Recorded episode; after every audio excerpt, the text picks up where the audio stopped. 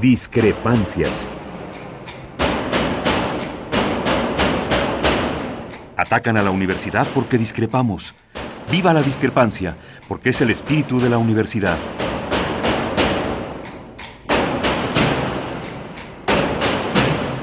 Martes de Discrepancias. Conducen Miguel Ángel Velázquez y Mariana Suárez.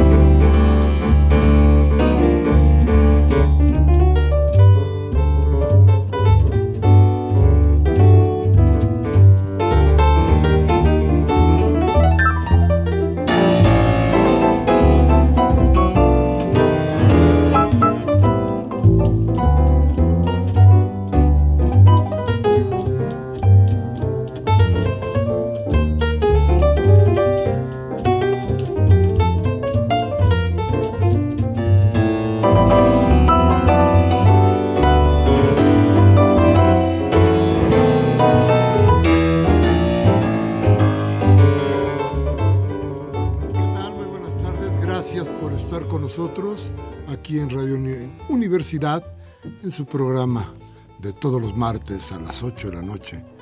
Discrepancias en donde nuestra pretensión única es que usted tenga los alimentos suficientes para tomar decisiones después de una reflexión que la lleve a un estadio más feliz, desde luego. Hola Mariana. Mariana que estaba malita y que no había podido venir los últimos dos programas, pero que ya está aquí. Ya estoy ¿cómo te va? Muy contenta de estar con ustedes este martes de discrepancias. Feliz de podernos encontrar nuevamente y bueno, pues con mucha información, Miguel Ángel. ¿Verdad? Fíjate que hoy es un día muy especial por muchas razones. Podríamos caer con mucha facilidad. Con mucha facilidad podríamos caer, caer en la idea de que hoy simplemente es el Día de las Madres y felicidades a todas. Y qué buena onda que es el Día de las Madres, vamos a llevárnosla a comer o le regalamos una plancha para que siga planchando. Qué barbaridad, sí. Pero no, fíjense que hoy algo pasó en la Ciudad de México. De pronto, en el Ángel de la Independencia se reunieron muchas, muchas madres sin hijos. Muchas madres que no tenían nada que celebrar porque este Estado, este gobierno, desapareció a sus hijos. Algunas, otros sus hijos están muertos. ¿Qué puede decirles este gobierno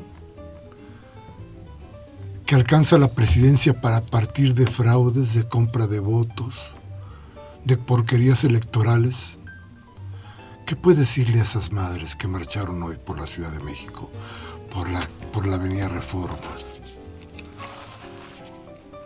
Ya no se valen los perdones, ya no es cuestión de perdón, porque lo vuelven a hacer,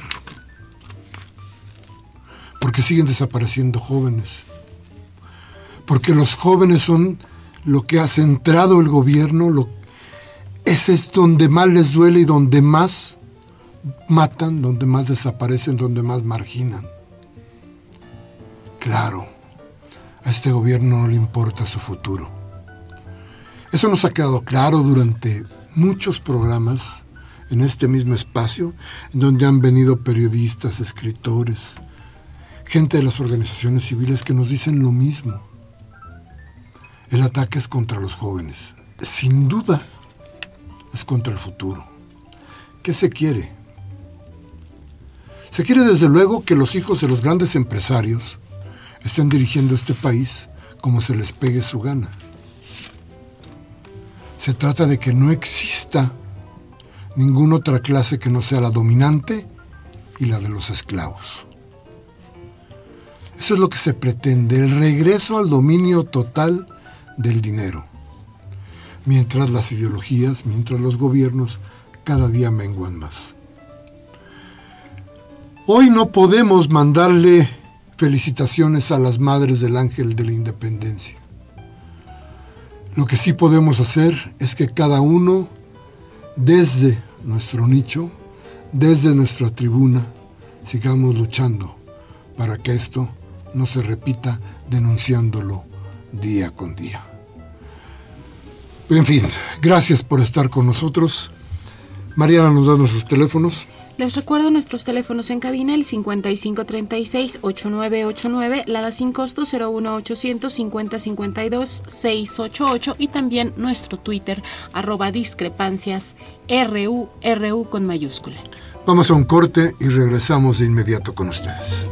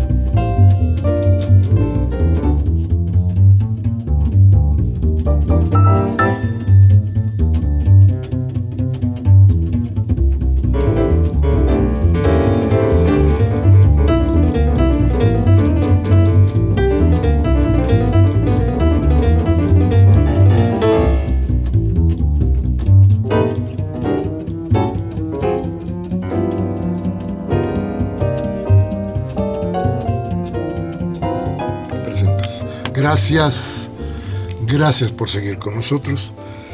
Gracias por estar aquí. Fíjense que otra, otra de, la, de las madres, de las mujeres que está sufriendo los embates de la derecha, ¿quién? Pues Dilma Rousseff. Así es.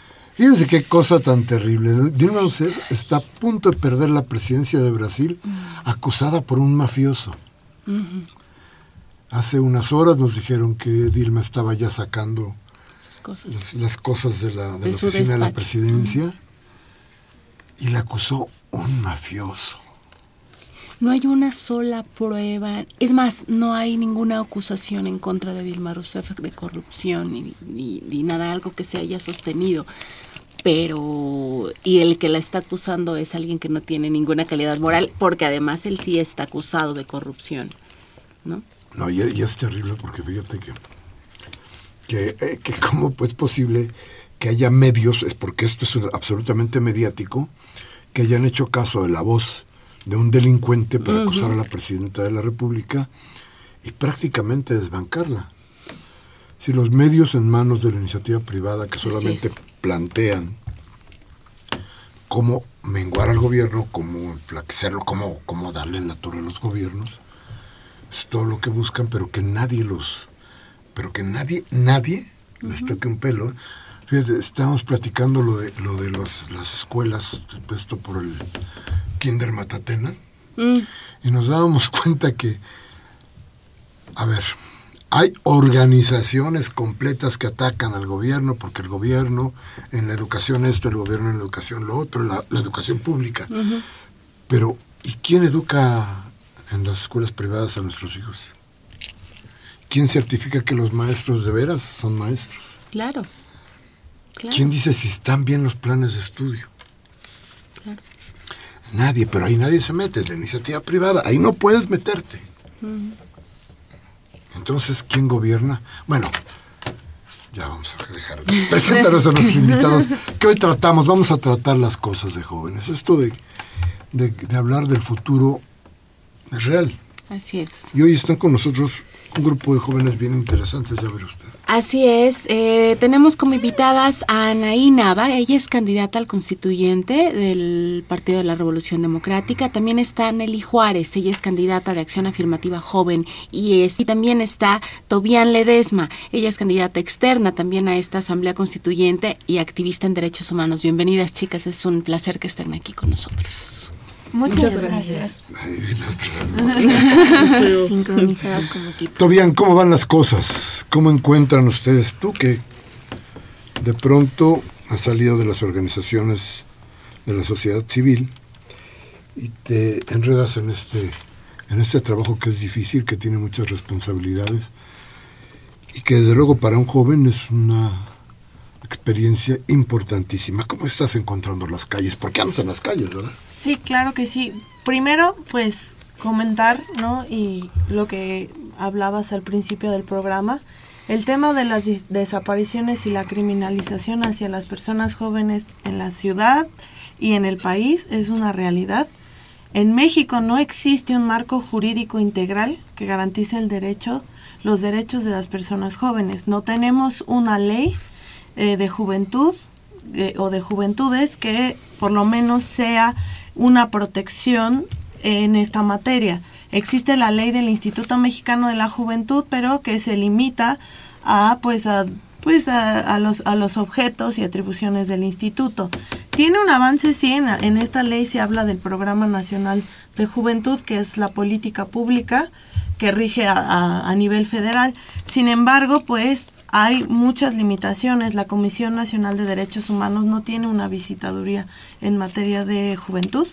Entonces, evidentemente existe una gran uh, pues limitación jurídica para garantizar los derechos de las personas jóvenes, que es una realidad que sí en este país se discrimina a las personas por el simple hecho de ser joven. A eso se le suman, ¿no? La, el hecho de que te discriminan por ser mujer joven o una mujer joven indígena que pues evidentemente sufre otro tipo de situaciones.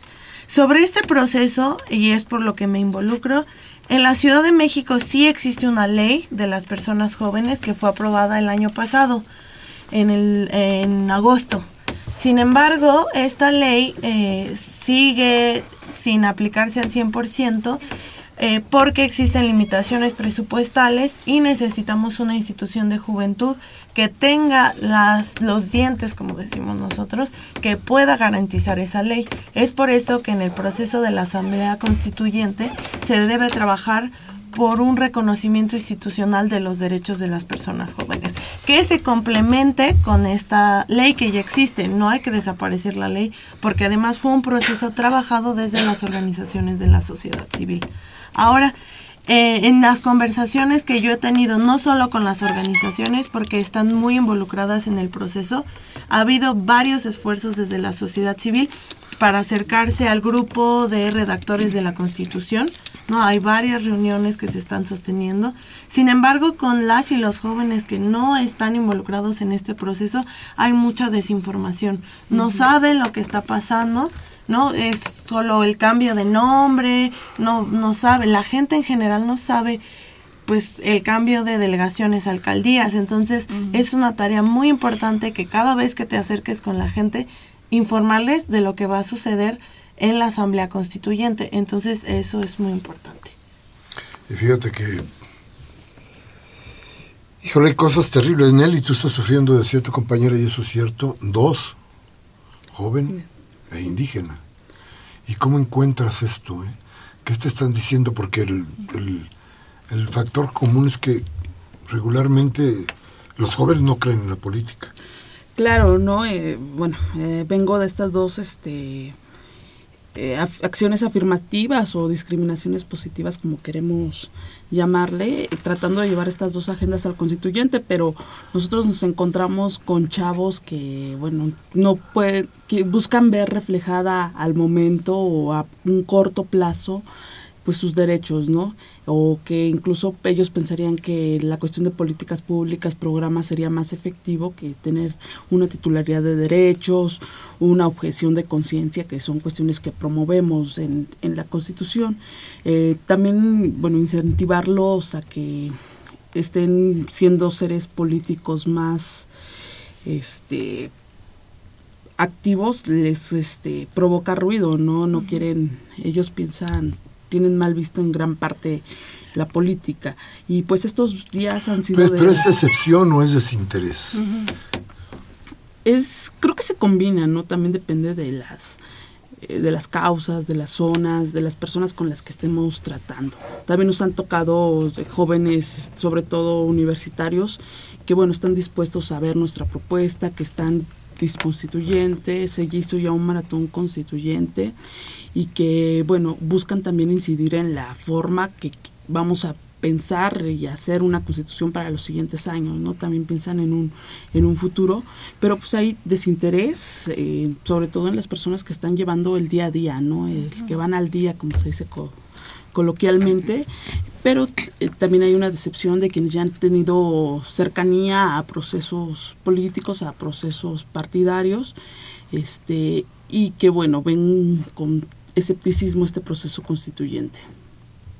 Y Anaí, ¿así lo has encontrado tú también? Pues mira, yo quisiera eh, eh, citar un poco eh, cómo empezó el programa sobre las madres que se manifestaron por los hijos desaparecidos.